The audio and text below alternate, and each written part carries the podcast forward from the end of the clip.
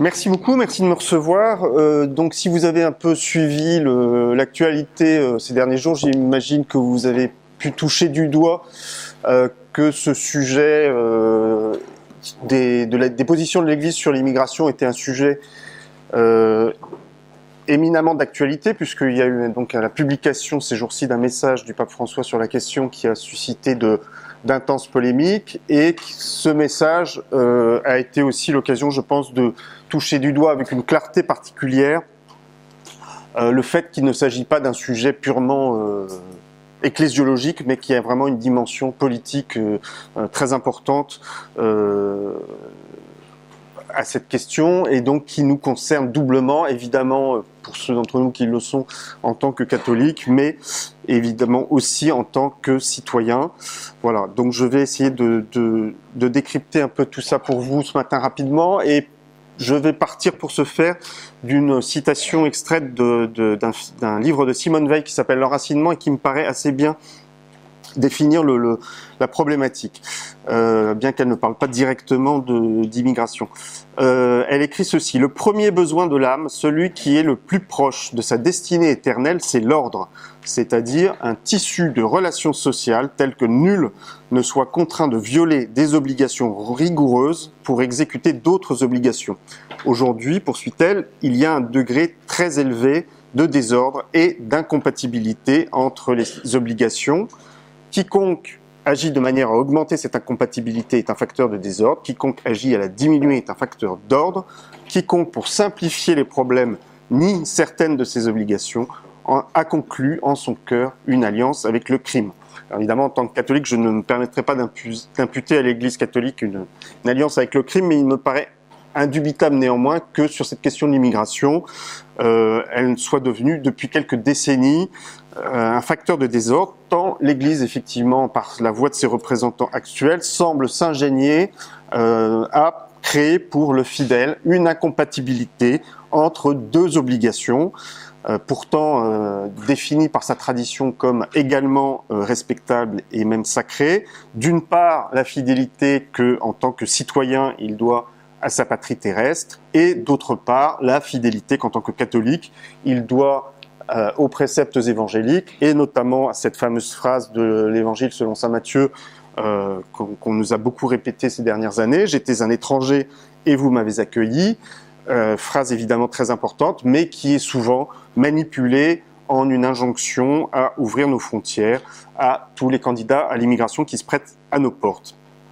Alors depuis le début du pontificat du pape François et, jusqu'à ces jours derniers, donc les déclarations sur ce sujet se font quasi euh, obsessionnelles. Par exemple, euh, quand j'ai commencé à, faire la promotion de ce livre au mois de février, eh il y a quelques exemples qui sont arrivés euh, de manière très rapprochée. Par exemple, le 17 février, le pape visitait l'université de Rome 3 et dialoguait avec les étudiants et au cours de ce dialogue, il affirmait ce qu'il avait déjà dit à plusieurs reprises, contre toute évidence historique, que l'Europe s'est faite de migration et d'invasion, et que donc, disait-il, les migrations ne sont pas un danger, mais un défi pour croître, sans évidemment s'attarder à expliquer ce que pourrait être une invasion qui ne serait pas un danger. Et quelques jours plus tard, toujours au mois de février, il recevait euh, en audience des, participants à un congrès sur le sujet et devant eux, il dénonçait le refus d'accueillir, le refus d'accueillir enraciné, disait-il, en ultime analyse dans l'égoïsme et amplifié par les démagogies populistes et refus, disait-il, poursuivait-il, face auquel un changement d'attitude est urgent pour surmonter l'indifférence et préférer aux craintes euh, une attitude généreuse d'accueil. Euh, et ce même mois de février, pour bien encore enfoncer le clou pour ceux qui n'auraient pas compris, le euh, responsable de, euh, à la curie romaine de ces questions nommé par le pape, qui est un père Michael Czerny, déclarait au quotidien français La Croix ceci comment peut-on, face à quelqu'un dans le besoin, se poser la question de la menace de sa propre identité? Une telle mentalité n'est plus possible aujourd'hui. Nous vivons dans un seul monde. On ne peut pas bâtir un monde d'exclusion. évidemment, c'est une déclaration qui fait écho à la phrase que tout le monde a retenue du message du pape ces derniers jours, où le pape dit qu'effectivement, le, principe euh, de la centralité de la personne humaine fait que la sécurité personnelle des migrants doit toujours primer sur la sécurité nationale des pays qui les accueillent. Donc c'est un, propos extrêmement extrêmement fort. Et donc tout se passe comme si, euh, au nom d'une absolutisation de l'accueil de l'étranger érigé en principe absolu, l'Église nous demandait de choisir entre la fidélité à notre foi et notre fidélité à l'héritage civilisationnel que nous avons reçu de nos pères et que nous avons pour mission de transmettre en discréditant par avance toute velléité de résister à l'invasion migratoire comme étant la preuve d'un insupportable égoïsme. Alors ce dilemme, à l'évidence, est absolument euh, impossible et donc il faudra bien en sortir. C'est pour essayer d'aider à en sortir que j'ai écrit ce livre. Et pour en sortir, il faut effectivement plusieurs euh, conditions. Il faut d'abord évidemment le, comprendre, ce dilemme, en démonter les tenants et les aboutissants. Et je vais donc commencer par vous démontrer en quoi les positions actuelles de l'Église sur l'immigration sont fallacieuses, fallacieuses d'abord en aboutissant à une sorte d'idolâtrie de, l'accueil, fallacieuse ensuite en minorant le danger de l'islam, enfin en laissant de côté des pans entiers, me semble-t-il, de la doctrine catholique traditionnelle. Ensuite, pour sortir de dilemme, il faut euh, être en mesure de le critiquer, et c'est pourquoi je tâcherai de euh, vous montrer que les positions de l'Église sur la question sont des positions euh, éminemment politique et que, à ce titre, euh, le fidèle catholique notamment est libre euh, en conscience de conserver à leur égard sa liberté de penser et sa liberté surtout de critique. Et enfin, pour en sortir, il faut évidemment être en mesure de proposer une voie alternative et c'est pourquoi je tâcherai au passage d'ouvrir quelques pistes à un autre discours catholique. Euh, en précisant évidemment en préambule qu'il ne s'agit pas, par ce discours que je tiens, d'accabler l'Église, de, la condamner, mais qu'il s'agit de l'appeler à une prise de conscience urgente pour éviter que le catholicisme s'enferme dans une terrible impasse qui serait fatale à la fois à l'Europe, mais aussi à l'Église elle-même dans son implantation euh, en Europe. De Lampedusa jusqu'au voyage à Lesbos et encore donc récemment euh, avec ce, nouveau message pontifical euh, et notamment euh, à travers ce geste très fort que le pape a accompli lors de sa visite à Lesbos qui était de ramener lui-même dans son avion 12 réfugiés qu'il a choisis nous dit-on par hasard mais en fait très probablement sciemment parmi des musulmans. Le pape François en fait tellement, je dirais, des tonnes euh, sur ce sujet que beaucoup de catholiques, euh, un peu pour se rassurer, se disent oui, bon, c'est une marotte personnelle du pape François, mais ça n'engage pas euh, vraiment l'Église, donc on va, on va attendre, on va, faire le dos rond et attendre que ça passe, et ensuite tout rentrera dans l'ordre. Malheureusement, pour écrire mon livre, j'ai décortiqué tous les textes que l'Église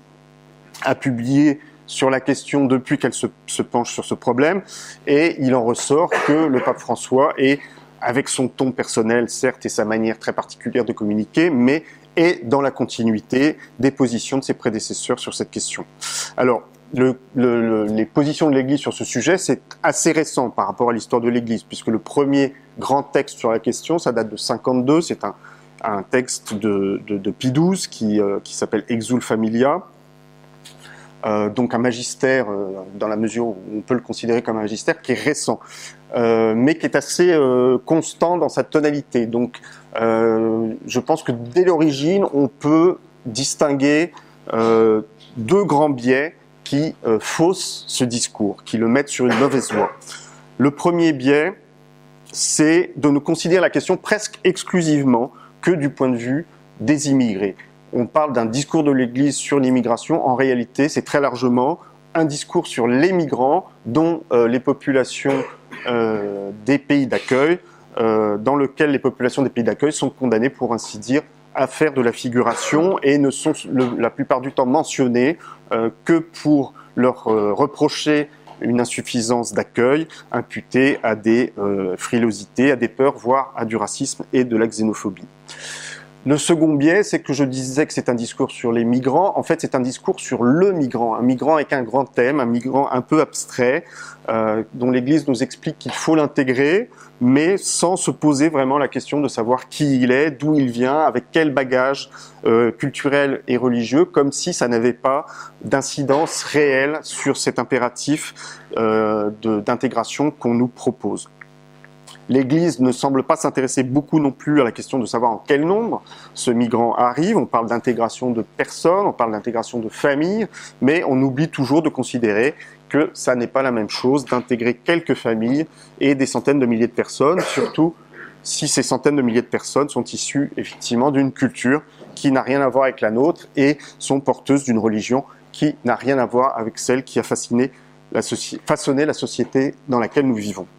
Et l'Église, me semble-t-il, ne s'intéresse pas non plus euh, à ce qui advient quand ces migrants, ce qui est aujourd'hui le cas, arrivent de façon suffisamment groupée pour que l'intégration euh, à la société du pays d'accueil finalement ne soit plus ressentie comme une nécessité vitale pour eux-mêmes, mais plutôt comme une gêne parce qu'il se trouve qu'ils sont désormais suffisamment nombreux à être de même origine pour euh, qu'il leur soit plus naturel finalement de vivre et de rester entre eux et de s'en trouver bien. Alors, il y a évidemment, ça, ce sont des tendances générales. Il y a évidemment des bémols qui sont apportés euh, au gré des discours. Et par exemple, on a pu parler de revirement du pape François parce que lors de sa conférence de presse au retour de son voyage de, Stockholm le 1er novembre dernier, il a parlé de la nécessaire prudence dans l'intégration des immigrés et mis en garde les États européens pour que cette, euh, cette immigration massive n'aboutisse pas à la constitution de ghettos, mais on a envie de lui répondre que les ghettos, ils sont déjà là depuis longtemps et que peut-être l'absence de, de, prudence de discours de l'Église sur la question n'y est pas pour rien. Effectivement, ça fait des décennies que ce message s'est mis en place, puisque c'est donc Pie XII en 1948 qui, le premier, euh, définit la notion du droit à migrer il dit qu'effectivement il y a un droit à migrer dans un autre pays que le sien, mais à l'époque, il soumet encore ce droit à une nécessité vitale. Il faut vraiment, pour que ce droit s'exerce, qu'on n'ait plus dans son propre pays les conditions de subsistance. Malheureusement, c'est une réserve capitale, mais qui va disparaître très vite complètement du, discours pontifical. Euh, par exemple, Jean XXIII, dès l'encyclique Pacem in Terris, qui date de 1963, parle d'un droit inhérent à la personne humaine que la faculté de se rendre en tel pays où on espère trouver des conditions de vie plus convenables pour soi et sa famille. Donc on passe de euh, conditions vitales, subsistance, à conditions de vie plus convenables. Vous voyez qu'il y a un, virage total qui a été pris. Euh, Jean-Paul II, lui, effectivement, en 81, va parler du droit de chercher des meilleures conditions de vie dans un autre pays. Benoît XVI, en 2013, euh, cite carrément au nombre des droits humains fondamentaux la faculté pour chacun de s'établir là où il l'estime le plus opportun pour une meilleure réalisation de ses capacités, de ses aspirations et de ses projets. Donc vous voyez que c'est très très vaste euh, et qu'on voit bien qu'on sent déjà qu'en face de cette absolutisation euh, du droit euh, à émigrer, les intérêts des populations des pays d'accueil sont condamnés à finalement compter pour assez peu de choses. Alors, cette absolutisation du droit à migrer, quelle est son origine? Je trouve assez frappant de constater qu'elle se met en place dans les années 60, c'est-à-dire euh, précisément au moment où l'Église semble succomber euh, à une sorte d'ivresse de la mondialisation heureuse, où elle semble se, sentir investie de la mission non plus euh, de conduire les hommes vers le royaume des cieux, mais d'une certaine façon aussi de travailler à son avènement sur Terre, euh, et notamment en épousant euh, ce courant de la mondialisation qu'elle juge à cette époque extraordinairement positif, puisque la mondialisation, notamment dans l'esprit de Jean 23, serait un processus qui permet d'arriver à ce qu'il appelle l'unité de la famille humaine, euh, qui est un concept qui lui est très cher. Et euh, donc c'est par exemple ce souci de l'unité de la famille humaine euh, au-delà des différences euh, nationales et au-delà des frontières, qui pousse le pape Jean XXIII, dans son encyclique Pacem in à réclamer la mise en place d'une autorité politique mondiale.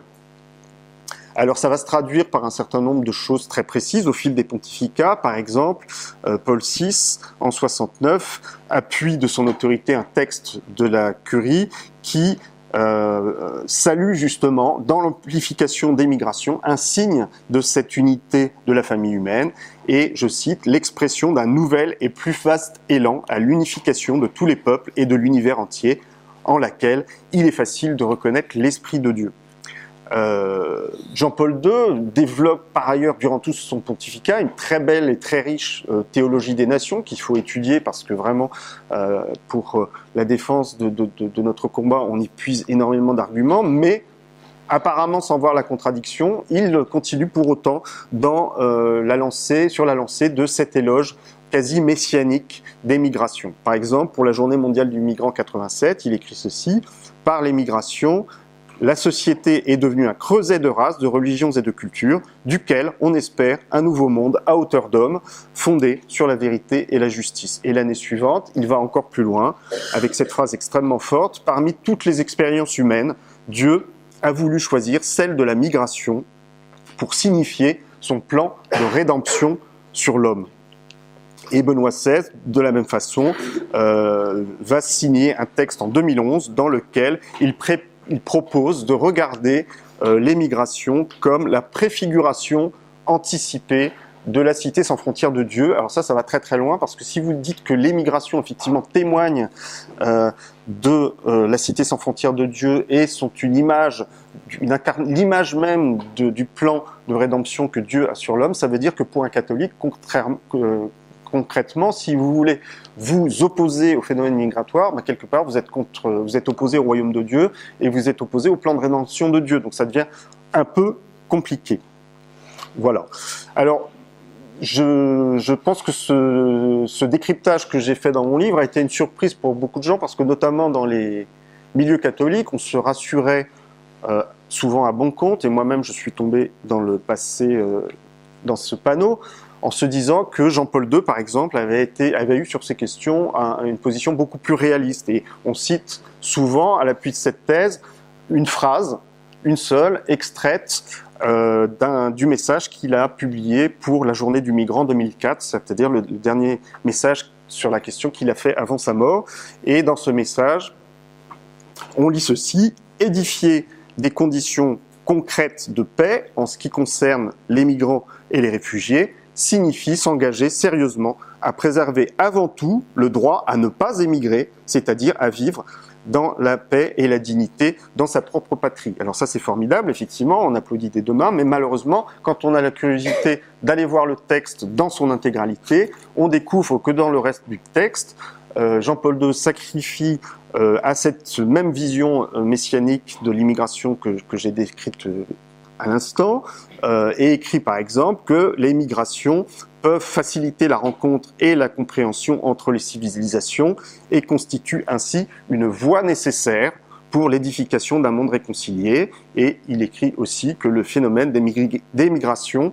contribue à cultiver le rêve d'un avenir de paix pour l'humanité tout entière. Le problème, c'est qu'on voit bien que le rêve a tourné au cauchemar et que malheureusement, l'Église continue euh, sur la lancée de ce discours un peu idéaliste. Alors ce message de Jean-Paul II avec ces deux euh, phrases euh, qui paraissent totalement contradictoires me paraît assez significatif de l'ambiguïté du discours des responsables catholiques sur l'immigration, c'est-à-dire qu'à intervalles réguliers, il rappelle certes la position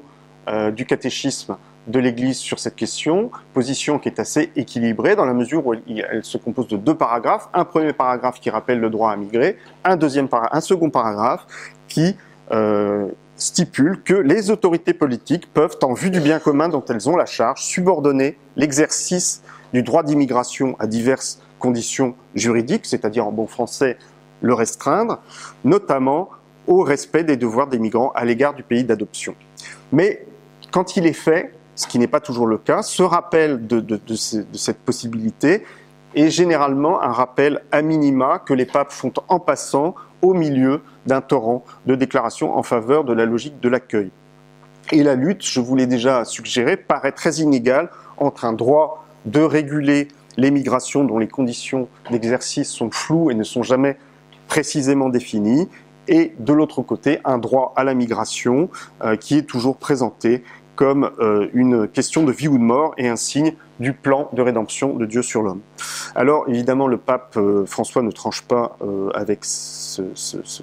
cette situation. Ces, quelques appels à la prudence qui sont réels sont effectivement noyés dans un flot de paroles euh, prenant l'accueil sans réserve. Et là où l'actualité avec la crise migratoire et euh, l'explosion du terrorisme islamique en Europe semblerait euh, commander davantage de prudence, eh bien on a l'impression qu'au contraire, euh, le pape François cède à une sorte de fuite en avant sur la question, reconnaissant à la fois que nous vivons, selon ses propres termes, une invasion arabe sans précédent, mais martelant dans le même temps que nous n'aurions pas d'autre choix que l'accueil. C'est ainsi que dans une interview donnée à une radio portugaise en 2015, il reconnaît explicitement le risque d'infiltration terroriste liée à la crise des migrants, mais il n'en affirme pas moins que si un réfugié arrive, en dépit de toutes les précautions liées à la sécurité, nous devons l'accueillir car c'est un commandement de la Bible. On pourrait évidemment multiplier à l'infini euh, les déclarations de François en ce sens. Euh, fermer les frontières ne résout rien à Lesbos, le chrétien laisse venir tout le monde au cours d'une audience, euh, combien d'invasions l'Europe a connu tout au long de son histoire. Elle a toujours su se surmonter elle-même, aller de l'avant, pour se trouver ensuite comme agrandie euh, par l'échange entre les cultures. C'est quand même une définition euh, assez particulière de l'invasion, de, de, considérer ça comme un échange entre les cultures. Il faudrait, il faudrait demander leur avis peut-être aux populations qui ont eu à subir le, les invasions barbares et rappeler que si effectivement l'Europe a survécu à ces invasions barbares, c'est au prix de siècles de chaos, d'appauvrissement et de souffrances terribles infligées à ces populations. Et donc on peut trouver pour le moins surprenant que le pape nous explique que nous n'aurions pas à nous inquiéter des souffrances à venir au nom d'on ne sait trop quel prophétique euh, renouveau euh, lointain. Et il me semble que c'est euh, le moment de citer une phrase écrite pourtant il y a plus d'un siècle par Charles Péguy, qui disait ceci, et quand on se fonde sur l'immensité des rêves éternels pour me distraire de la considération des mortalités prochaines, je résiste invinciblement. Et quand on se fonde sur l'immensité de l'espérance éternelle pour me consoler de la prochaine épouvante, je refuse. Non pas que l'inquiétude et l'angoisse ne me soient douloureuses, mais mieux vaut une inquiétude ou même une épouvante sincère qu'une espérance religieuse. Car effectivement, il est primordial de se rappeler que la politique, eh bien, c'est le lieu de la recherche du bien commun, ce n'est pas le lieu de l'espérance religieuse. Ce qui me paraît euh, peut-être encore plus grave, c'est que à cette complaisance vis-à-vis -vis de l'invasion migratoire, le pape François joint, une indulgence vis-à-vis de l'islam qui tente à saper concrètement euh, l'esprit de résistance des Européens vis-à-vis de la progression de la religion musulmane sur notre continent, en affirmant à temps et à contre-temps que nous n'aurions absolument rien à craindre de cette religion. Alors, une fois encore, c'est un aveuglement qui ne lui est pas propre, malheureusement, qui remonte là aussi aux années 60, euh, et notamment à la fameuse déclaration euh, de Vatican II Nostrae Aetate, qui, qui euh, date de 65 et qui, entre autres choses, euh, définit les rapports de l'Église catholique avec les autres religions. Et effectivement, il y a un paragraphe euh, assez long qui salue l'islam dans ce qu'il peut avoir euh, en apparence de commun avec le catholicisme, la, reconnaissance d'Abraham, la reconnaissance de Jésus comme prophète, la, dévotion vis-à-vis de Marie, et donc invite à euh, les, les, tenants des, des, deux, des, deux, religions à oublier le, le, les dissensions passées et pour collaborer à euh, l'édification d'un monde plus humain. Alors évidemment, dans l'absolu, cette volonté de remplacer l'affrontement par la concorde n'est pas condamnable en soi, mais il se trouve qu'elle a des conséquences euh, concrètes qui sont terriblement fâcheuses parce que euh, cette volonté d'établir un dialogue avec les musulmans a débouché sur ce qu'un bon spécialiste de la question, le père François Jourdan, qui a publié deux livres passionnants sur la question, appelle un dialogue de salon faussement consensuel, ce que des gens plus polémiques euh, appelleront un dialoguisme, c'est-à-dire un dialogue finalement dont la seule fin est la poursuite du dialogue. On, dialogue pour dialoguer, mais non pas pour euh, échanger des vrais points de vue, parce que si on disait des choses euh, un peu désagréables à entendre, eh bien le dialogue risquerait de s'interrompre. Et donc on va cacher délibérément sous le tapis les choses qui fâchent. On va notamment euh, cultiver ce que euh, le philosophe Rémi Brague appelle un culte des fausses ressemblances, c'est-à-dire, et ça c'est très net dans le texte de Nostra Aetate, c'est-à-dire qu'on souligne des similitudes de surface qui masquent les vraies divergences avec l'islam, ce qui va permettre par exemple à Jean-Paul II d'affirmer que nous adorons le même Dieu que les musulmans, ce qui est à l'évidence une contre-vérité. Et puis on va donc fermer les yeux par une sorte d'aveuglement volontaire sur euh, notamment la complaisance, pour ne pas dire plus, de l'islam euh, vis-à-vis de la violence ou sur son incompatibilité fondamentale avec nombre de valeurs occidentales, que ce soit la séparation du temporel ou du spirituel, ou l'égale dignité de l'homme et de la femme. Alors ça se traduit par un certain nombre de, gestes concrets au fil des pontificats. C'est Paul VI qui, lors d'un voyage en Ouganda, salue les martyrs de l'islam, qu'il met à peu près sur le même plan que les martyrs de la chrétienté. C'est Jean-Paul II qui reçoit au Vatican une délégation de musulmans irakiens qui lui offrent un Coran et devant le photographe, Jean-Paul II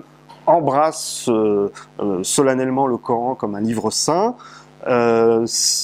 voilà, il y a tout un tas de, gestes qui entretiennent une confusion tout à fait dommageable. On sait que Benoît XVI va essayer de sortir de ce dialogue de salon pour arriver à un dialogue de vérité, notamment à travers le discours de Ratisbonne, où il soulevait cette question de la violence de l'islam. On sait que ça a déclenché des représailles très violentes, voire même meurtrières contre des, chrétiens dans le monde musulman mais ça a eu aussi un effet très bénéfique, c'est-à-dire qu'un certain nombre d'intellectuels musulmans ont écrit à Benoît XVI pour lui dire merci par votre, par votre l'électrochoc que, que, vous avez fait, de nous inciter à nous poser euh, la question du rapport de l'islam à la violence, qui est en effet tout ce qui a de plus problématique. Alors malheureusement, avec François, on assiste à un retour spectaculaire au dialoguisme. C'est ainsi que lors de son premier voyage à Lampedusa. Il souhaite la bienvenue en Europe aux chers immigrés musulmans et nous assure régulièrement que nous n'avons rien à craindre de leur venue, car, dit-il, ils sauront nous montrer le vrai visage de l'islam. Et ce vrai visage de l'islam, il le définit lui-même dans son exhortation apostolique Evangelii Gaudium, qui date de 2013 et qui est un de ses tout premiers textes en tant que pape. Et il écrit ceci, face aux épisodes de fondamentalisme violent qui nous inquiètent, l'affection envers les vrais croyants de l'islam doit nous porter à éviter d'odieuses généralisations parce que le véritable islam et une, adéquate interprétation du Coran s'opposent à toute violence. Euh, d'ailleurs, peut-on seulement parler de violence islamique? Euh, quand on l'interroge sur cette question à la suite de l'assassinat du père Jacques Hamel par deux terroriste se réclamant de l'État islamique, eh bien, il a cette réponse extraordinairement surprenante. Euh, je n'aime pas parler de violence islamique. Si je parlais de violence islamique, je devrais également parler de violence catholique. Et il se lance là dans une, une, une comparaison tout à fait surréaliste sur le degré de, de, de, violence censément contenue dans, dans, toutes les religions, dans le seul but évidemment de euh, dédouaner l'islam d'un problème euh,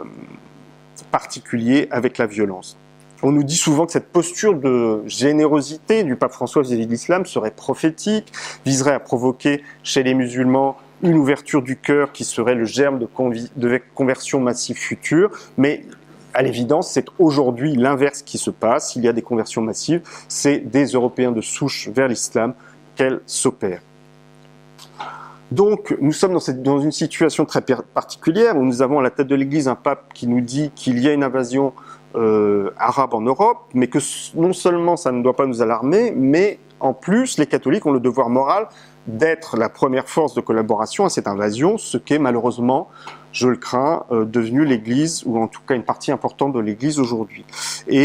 Euh, pourtant, beaucoup de catholiques euh, persistent à dire que, eh bien, euh, sur ces questions, il faut écouter les paroles du pape, le petit doigt sur la couture du pantalon, et qu'il n'y a pas moyen de faire autrement que d'obéir docilement. Alors, est-ce qu'effectivement nous sommes condamnés à cette obéissance docile vis-à-vis d'un discours ecclésial qui nous paraît conduire l'Europe à la ruine, au, double prétexte qu'il serait impossible pour un catholique de contredire le pape.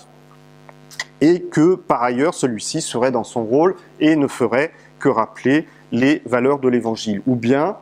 devons-nous, et à l'évidence c'est la voie à laquelle je vous invite, devons-nous travailler à bâtir un discours catholique alternatif qui parviendrait à concilier le souci de l'universel auquel les catholiques sont absolument appelés par nature, mais en même temps leur légitime souci de défendre leur identité nationale. Ça me paraît à l'évidence, ce travail que nous devons faire pour bâtir un discours alternatif, ça me paraît d'autant plus indispensable que le discours de l'Église actuelle sur l'immigration me paraît entrer en contradiction flagrante avec l'enseignement catholique euh, traditionnel sur plusieurs points.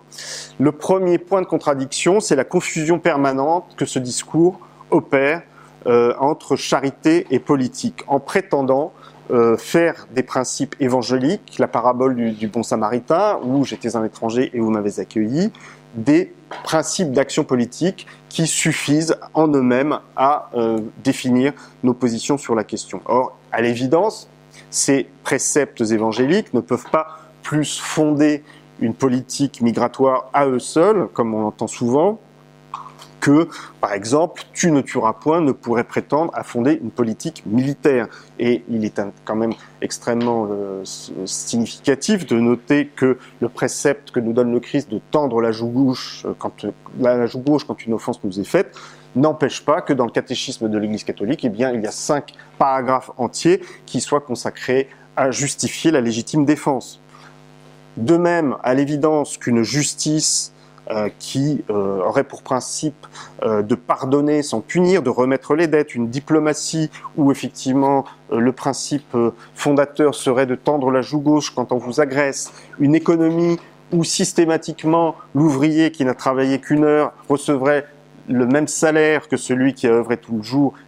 de la même façon que, à l'évidence, ces principes appliqués comme ça conduiraient une société à coup sûr à l'anarchie et à la ruine, de même, vouloir appliquer sans autre forme de procès la parabole du bon samaritain à des millions de migrants qui se,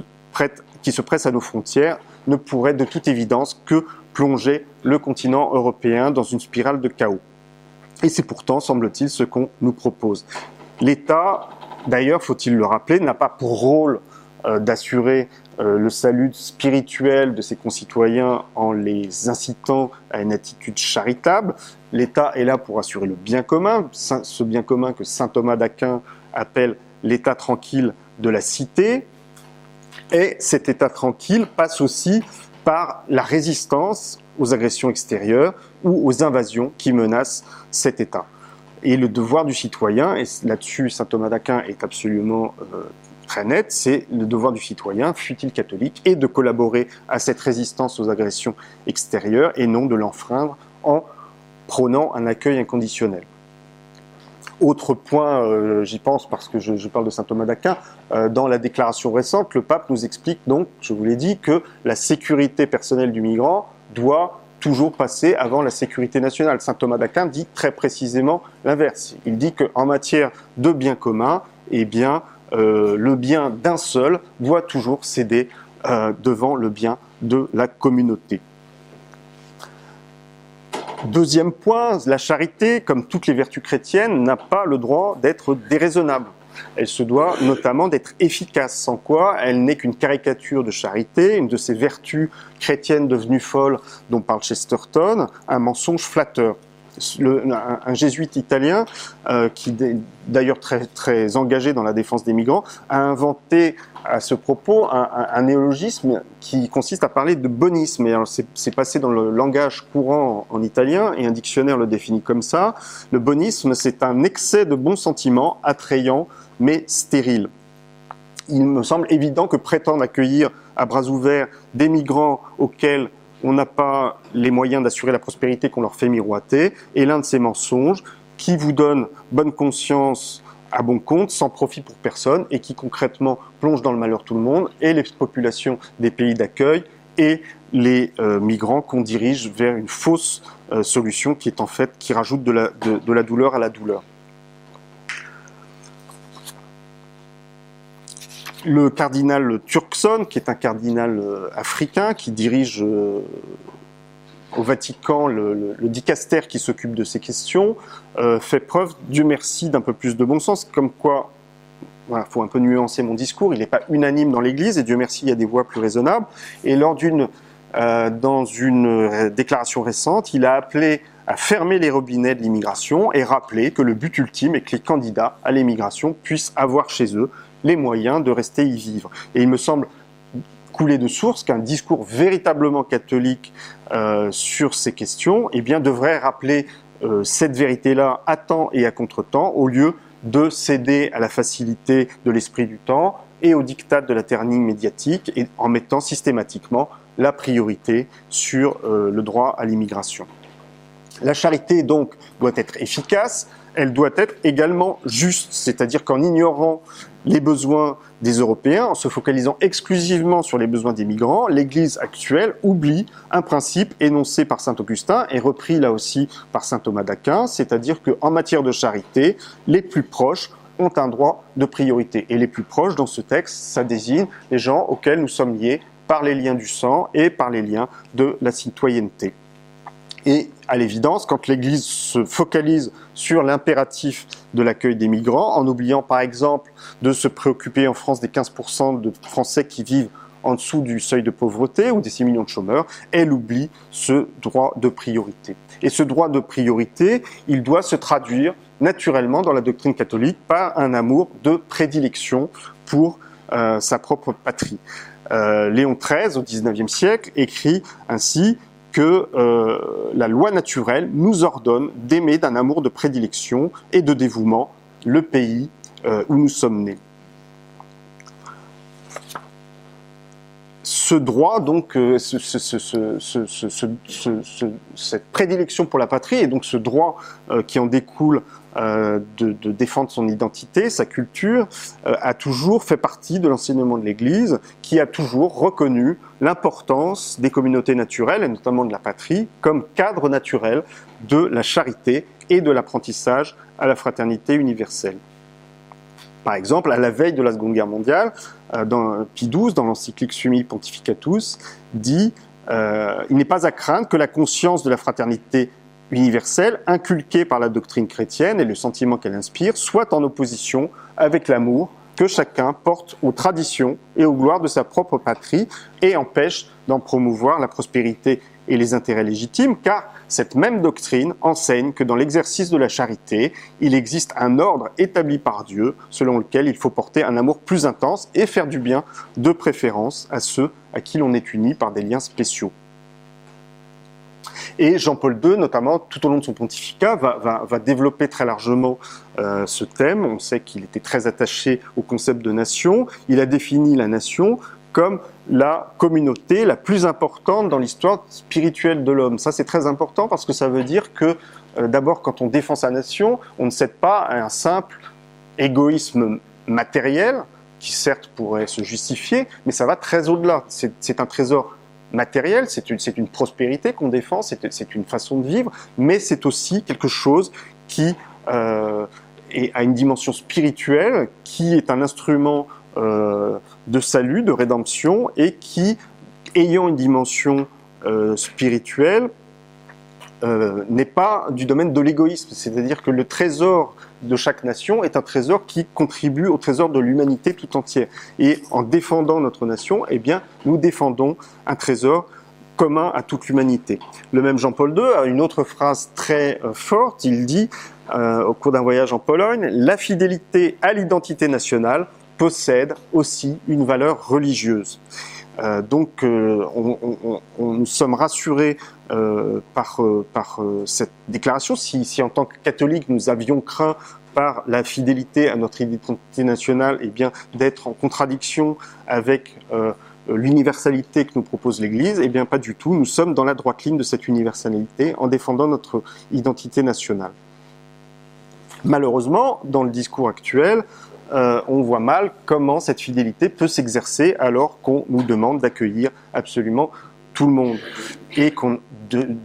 d'autant plus que l'Église, euh, à plusieurs reprises, par, la voix de plusieurs de ses représentants, nous a dit que nous n'avions pas le droit de trier entre les migrants de culture chrétienne ou les autres. Et c'est d'ailleurs tout le sens du geste du pape ramenant de Lesbos des immigrés exclusivement musulmans. pourtant, le même pape François, le 9 août 2016, sur Twitter, écrit cette phrase Exigeons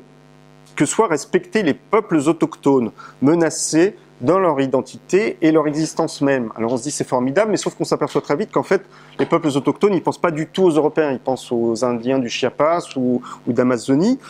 Mais le drame de l'Église aujourd'hui, c'est que elle continue à voir dans les Européens des peuples coloniaux et dominants et refuse de voir que c'est aujourd'hui leur identité à eux qui est menacée sur leur propre sol. Elle continue de voir les peuples européens comme des peuples oppresseurs, sans s'apercevoir que les phénomènes se sont inversés et que la colonisation, c'est désormais à l'encontre des peuples européens qu'elle s'exerce. Du coup, bien loin de reconnaître le droit des peuples autochtones européens à défendre leur identité, le pape François, en définissant notamment l'identité européenne comme une simple culture de la rencontre, contribue malheureusement à ce que notre continent devienne, comme Alain Finkielkraut le euh, disait dans son film, dans son livre, pardon, euh, L'identité malheureuse, à ce que le continent européen devienne une simple auberge espagnole où l'origine n'a de droit de citer qu'à la condition d'être exotique. Alors l'Église, je viens de le dire, en confondant charité et politique, demande qu'on ne fasse pas le tri entre migrants chrétiens et migrants musulmans, au risque de menacer de plus en plus l'identité chrétienne euh, de l'Europe et de contribuer euh, à sa progressive islamisation. Le pape François, d'ailleurs, défend plus ou moins explicitement une vision de l'Europe dans laquelle, au nom du principe de la liberté religieuse et du multiculturalisme, le christianisme ne serait plus euh, qu'une religion parmi d'autres. Au cours des, débats qui ont suivi l'apparition de mon livre, je me suis vu opposer à plusieurs reprises l'argument qu'il serait absolument vain de défendre une identité chrétienne de l'Europe et singulièrement de la France au, bon et simple motif que cette identité chrétienne n'existerait pas et serait contradictoire avec euh, euh, avec l'universalisme. C'est par exemple explicitement la thèse dans son livre identitaire Le mauvais génie du christianisme d'Erwan Le Moredec. il s'insurge dans ce livre, entre autres absurdités, de il s'insurge contre l'idée, je le cite, qu'un pays en lui-même puisse être chrétien, ce qui paraît aussi faux d'un point de vue spirituel que culturel, et il développe ça au motif qu'une identité serait par essence changeante, donc indéfinissable, et ne pourrait pas être figé, notamment dans une, identité religieuse. Alors le problème de cette thèse, c'est que euh, l'identité chrétienne de la France, sa vocation chrétienne, ça n'est pas une invention des catholiques identitaires ou des méchants nationalistes, c'est l'Église elle-même qui l'a définie. Euh, et on peut là aussi citer une, déclaration euh, de Pie XII faite à, à, à Notre-Dame de Paris en 37, quand il n'était pas encore pape, et il dit les peuples, comme les individus, ont leur vocation providentielle. Comme les individus, ils sont prospères ou misérables, ils rayonnent ou demeurent obscurément stériles, selon qu'ils sont ou non dociles à leur vocation. Alors pour la France, cette vocation a été définie dès le 5e siècle avec le testament de Saint Rémy qui décrète que le royaume de France est prédestiné par Dieu à la défense de l'Église romaine il sera victorieux et prospère tant qu'il sera fidèle à la foi romaine, mais il sera rudement châtié toutes les fois qu'il sera infidèle à sa vocation. Et cette vocation chrétienne de la France, elle sera rappelée à plusieurs reprises par les papes, jusque dans l'époque moderne. Ça commence, euh, pour ainsi dire, en 1239, euh, dans une lettre à Saint Louis, où le pape Grégoire IX va jusqu'à écrire Dieu choisit la France de préférence à toutes les autres nations de la terre pour la protection de la foi catholique et pour la défense de la liberté religieuse. Pour ce motif, le royaume de France est le royaume de Dieu. Les ennemis de la France sont les ennemis du Christ.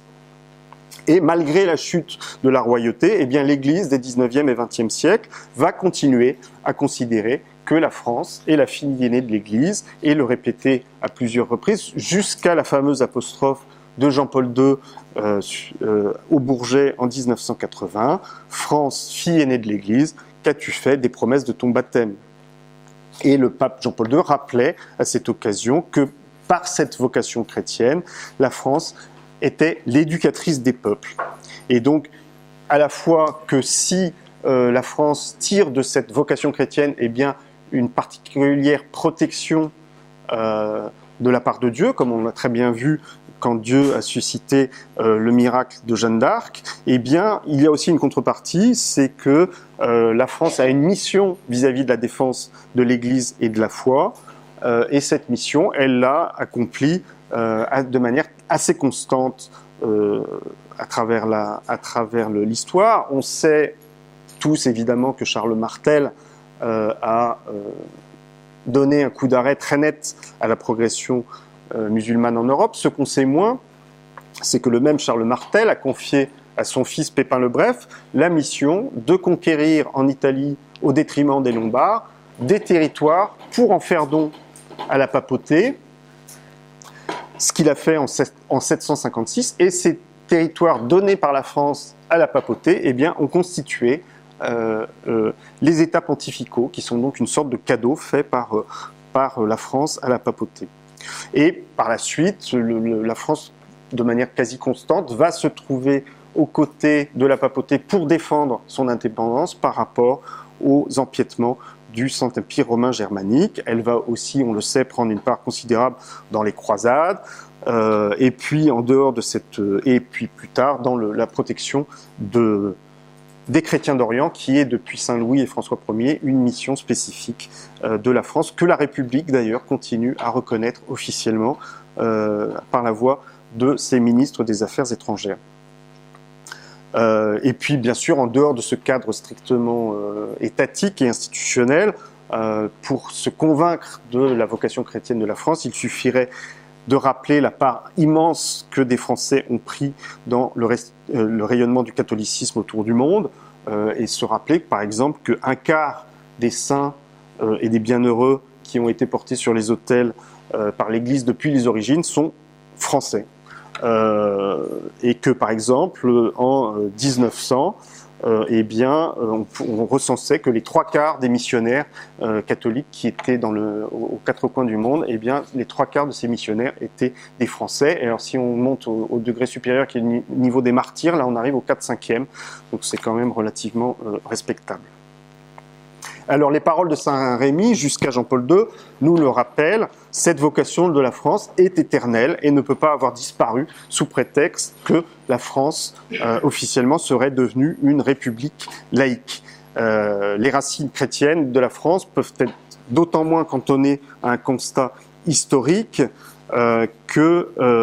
la reconnaissance par l'État de cette spécificité chrétienne serait concrètement le meilleur moyen, et sans doute le seul, de mettre fin à la rivalité communautaire induite par l'immigration de masse. Une saine laïcité se devrait ainsi de reconnaître que le rôle du christianisme dans la définition même de notre être national lui vaut un statut de préférence religieuse et que tout Français d'origine étrangère, quelle que soit euh, sa religion par ailleurs, devrait de reconnaître ce statut pour être véritablement intégré dans la communauté euh, nationale malheureusement, si un gouvernement français se convertissait à, cette version de la laïcité, il est à craindre qu'il trouverait euh, sur sa route l'Église elle-même. Donc ce discours de l'Église sur, l'immigration et sur, les nations euh, me semble, j'ai essayé de vous le montrer, euh, infidèle à la fois à la tradition catholique, infidèle à la véritable conception de la charité, infidèle à la notion de bien commun et à la théologie des nations. Donc, il me semble que pour un catholique, notamment, il est absolument indispensable d'arrêter de se laisser piéger euh, par l'argument fallacieux selon lequel le pape sur ces questions ne ferait que se conformer aux préceptes évangéliques et que pour un catholique, ça suffirait à clore le débat. Euh, il me semble qu'il faut euh, assumer euh, le fait que ce discours est en fait un discours totalement euh, politique. Et je trouve la déclaration euh, de ces jours derniers du pape François à ce titre particulièrement intéressante parce qu'il me semble qu'elle clarifie les choses. Elle est beaucoup plus directement politique que les précédentes. Et donc, ça rend plus difficile à nos adversaires de se réfugier derrière l'argument non, non, c'est de la charité, vous n'avez pas à faire une critique politique de ce discours. Quand le pape, effectivement, dit la sécurité euh, nationale passe, passe après la sécurité personnelle, c'est une prise de position de philosophie politique qui contredit les règles les plus élémentaires de la philosophie politique depuis Aristote. Quand il dit que euh, le secours que nous devons aux immigrés ne, doit pas être exercé seulement chez nous, mais commence aussi chez eux, et donc il nous incite à encourager et accompagner leur mouvement migratoire vers l'Europe, c'est une prise de position politique. Quand il euh,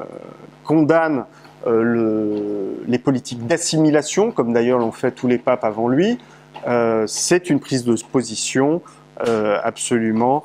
politique.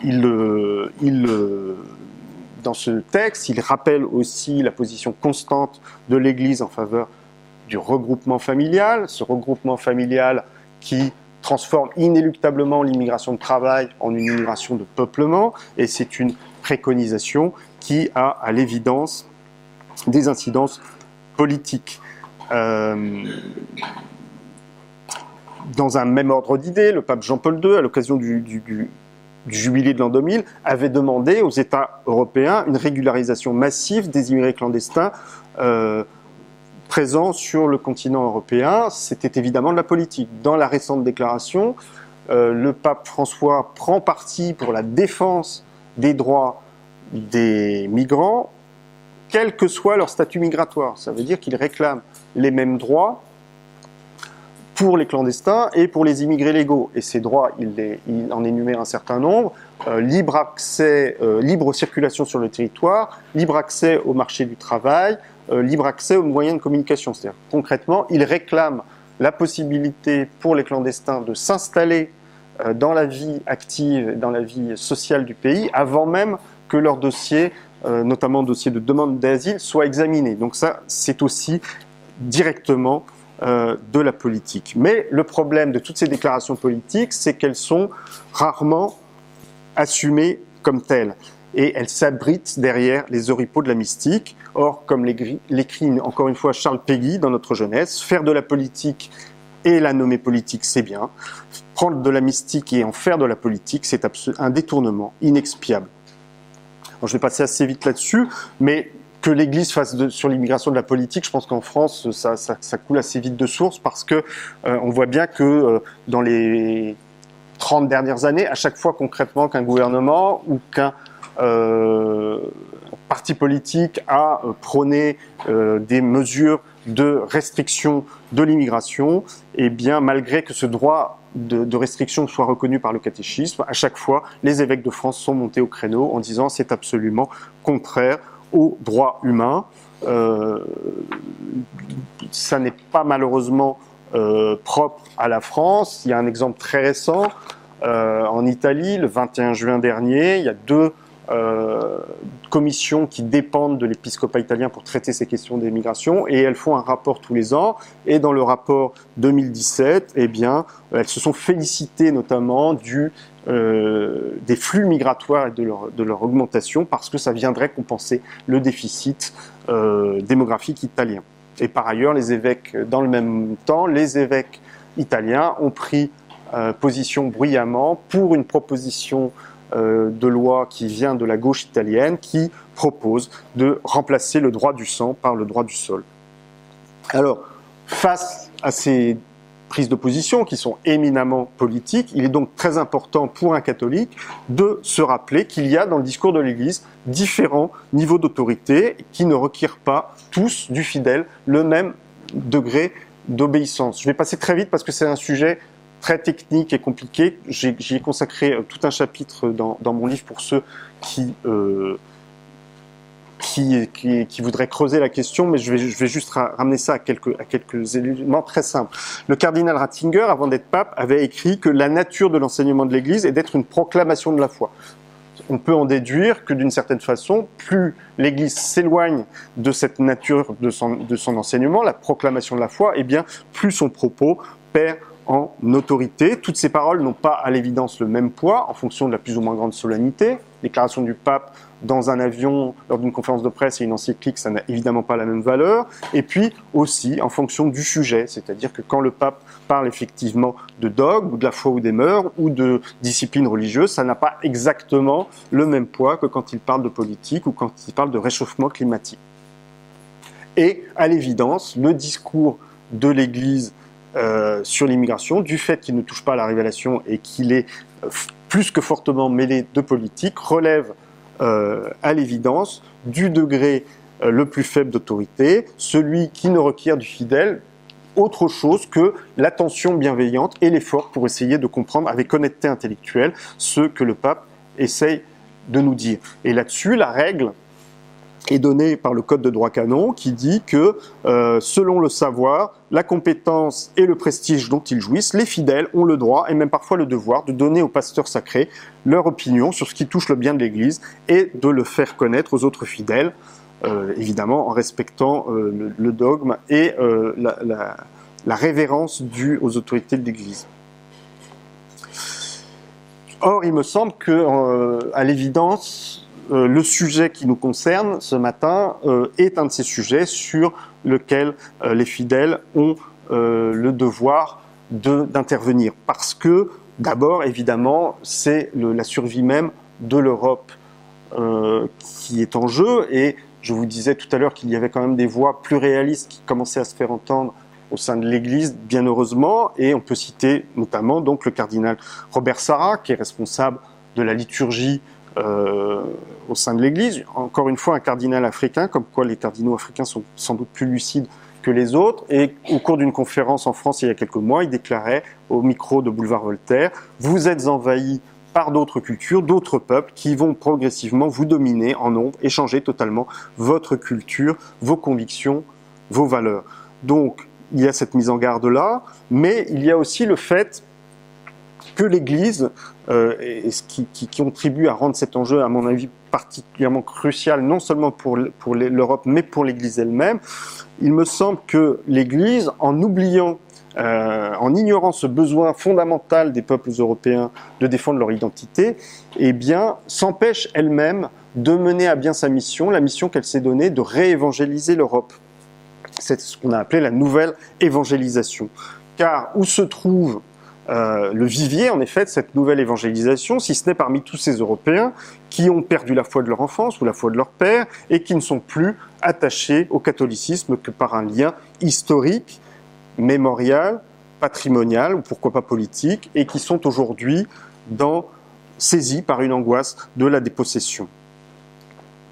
Ce vivier, il me semble que l'Église n'a pas trouvé jusqu'à présent le moyen d'exercer la mission de conversion qui lui a été confiée et a donné souvent l'impression de préférer la gestion désabusée euh, du déclin de ces communautés vieillissantes. Or, il me semble que Pourtant, l'irruption massive de l'islam sur le sol européen, est en train de créer, de ce point de vue, une formidable opportunité. Sous la présence, sous l'effet de la présence de plus en plus euh, envahissante de, l'islam dans l'espace public, eh bien beaucoup d'Européens euh, qui n'avaient plus euh, aucun lien avec le christianisme autre que éventuellement sociologique, commencent à se demander si, en se détachant de la foi de leurs ancêtres, ils n'ont pas rompu avec leur identité la plus profonde. Et évidemment, cette euh, interrogation d'un point de vue catholique est partielle, elle n'a pas valeur euh, de conversion, mais elle pourrait constituer un très fructueux point de départ euh, à une nouvelle évangélisation pour une Église qui saurait s'en saisir avec audace. Or, il me semble que cette rencontre semble pour le moment condamnée à ne pas avoir lieu parce que euh, l'Église euh, repousse euh, avec une, en se bouchant le nez tout ce qui lui paraît ressembler à une démarche identitaire. On le voit de manière très nette à chaque fois qu'on ressurgit le débat sur la présence des crèches dans l'espace public. On pourrait s'attendre à ce que l'Église soutienne chaleureusement les élus qui la défendent et on constate qu'au contraire, ils ont plutôt tendance à dénoncer euh, une instrumentalisation euh, politicienne. De fait, l'Église catholique souvent tourne le dos euh, à, ces, Européens qui se tournent vers leur identité chrétienne pour ce qu'elle appelle des mauvaises raisons, sans se rappeler que c'est à elle qu'il revient de purifier ces raisons et de transformer cette démarche identitaire en une démarche spirituelle. Au lieu de voir un champ de mission dans la masse de ces Européens euh, frappés de déperdition identitaire et d'insécurité qui se sentent à juste titre dépossédés de leur pays, de leur culture, de leur tradition et même parfois de leur lieu de vie par cette immigration de masse qu'ils reprochent à l'Église d'encourager, au lieu d'y déceler euh, l'une de ces périphéries existentielles vers, lesquelles le pape nous invite à se tourner, l'Église préfère euh, condamner toutes ces inquiétudes comme autant de frilosité et de tentation de repli sur soi, au risque d'aggraver le divorce qui la sépare euh, des populations européennes. Alors plutôt que de dénoncer cet attachement culturel aux signes extérieurs du christianisme et ses angoisses comme un détournement odieux ou une crispation identitaire, il serait vital au contraire d'y voir un chemin de conversion et le levier d'un formidable rebond hein, du christianisme en Europe, le signe plein d'espérance que malgré l'évidente sécularisation, l'âme chrétienne ne se résout pas à mourir au milieu des populations les plus déchristianisées la pression de l'islam aidant, le christianisme pourrait aisément redevenir une idée neuve en Europe. Il suffirait juste que l'Église prenne conscience de l'enjeu. Je vais terminer en deux mots pour euh, répondre à une objection euh, qu'on m'a faite souvent, que vous vous, posez peut-être, euh, qui est de dire bah, finalement vous nous expliquez que ce discours de l'Église est constant depuis une soixantaine d'années. Du coup, est-ce que espérer qu'il puisse évoluer et aller dans le bon sens et retrouver le sens de, l'intérêt euh, des peuples européens, que l'Église reprenne conscience de la sollicitude qu'elle doit aussi aux, peuples européens, est-ce que ça n'est pas un peu illusoire? Je pense que ça n'est pas du tout illusoire pour plusieurs raisons. La première raison, c'est qu'elle elle est un peu mystique, c'est que rien n'est impossible à Dieu. La deuxième raison, c'est que je vous ai cité, mais j'aurais pu vous en citer d'autres, quelques déclarations d'évêques, de, cardinaux qui euh, montrent que cette prise de conscience face à la puissance de la réalité eh commence à s'opérer dans l'Église. Euh, la troisième raison, euh, c'est que, que, comme je vous l'ai dit, tous les éléments doctrinaux, tous les éléments de fond nécessaires à un discours alternatif sont présents dans la tradition de l'Église. Il suffit simplement que l'Église veuille bien se résoudre à puiser dans ce trésor pour, euh, pour rectifier le tir. Et je pense qu'elle le fera inéluctablement pour une raison que j'emprunte euh, au cardinal Sarah, euh, encore lui, qui dans son livre sur la force du silence parlait de la réforme liturgique. Le, le cardinal Sarah, vous le savez peut-être, est très attaché souhaiterait vivement une réforme liturgique pour revenir, euh, ramener la, liturgie dans un sens plus traditionnel. Euh, le pape euh, s'y oppose pour le moment. Et dans son livre, le cardinal Sarah dit cette réforme liturgique est absolument indispensable à la survie de l'Église, donc elle se fera nécessairement un jour ou l'autre. Elle se fera au moment que Dieu choisira, mais elle se fera il me semble que pour la prise de conscience de l'Église sur l'immigration, eh c'est quelque chose du même ordre qui se joue, c'est que c'est absolument vital et pour l'Europe et pour l'Église. Donc cette, prise de, conscience euh, se fera, elle se fera évidemment au, moment que Dieu choisira, ce qui ne nous interdit pas euh, d'y travailler. Comment on peut y travailler nous autres concrètement, notamment pour ceux d'entre nous euh, qui sont catholiques? Il me semble qu'il y a deux choses. C'est d'abord effectivement un, travail de conviction, de proximité auprès des gens auxquels nous avons accès, auprès des catholiques et notamment auprès des prêtres euh, pour euh, les convaincre cette voie est une impasse. Euh, je connais plusieurs personnes qui, après la lecture de mon livre, et eh bien après un énième sermon où le prêtre de leur paroisse, au lieu de commenter l'évangile du jour, leur parlait de essayer de les faire larmoyer sur les migrants, et eh bien sont allés le trouver livre en main en disant non non là que vous arrêtiez parce que c'est plus possible parce que petit a petit b petit c. Donc généralement c'est assez efficace parce qu'en face ils n'ont pas énormément de d'arguments. Et puis je pense qu'il y a un, deuxième aspect important aussi, c'est euh, auprès des, de nos concitoyens qui n'ont pas la foi, euh, parce que ils peuvent être euh, volontiers dégoûtés du catholicisme par ce discours suicidaire. Et on peut très bien comprendre qu'un Européen qui n'est pas la foi se dise, eh bien, si l'Église catholique c'est quelque chose qui me demande de me suicider et de renoncer à ce que je suis, euh, eh bien j'ai bien raison euh, de ne pas m'y intéresser. Je pense que euh, c'est notre devoir à nous autres catholiques de leur expliquer que bien non, le catholicisme, ça n'est pas ça, c'est mieux que ça, et que le catholicisme c'est une chose bien plus belle et bien plus grande que la caricature qu'en donne actuellement l'Église sur ce sujet de l'immigration. Je vous remercie.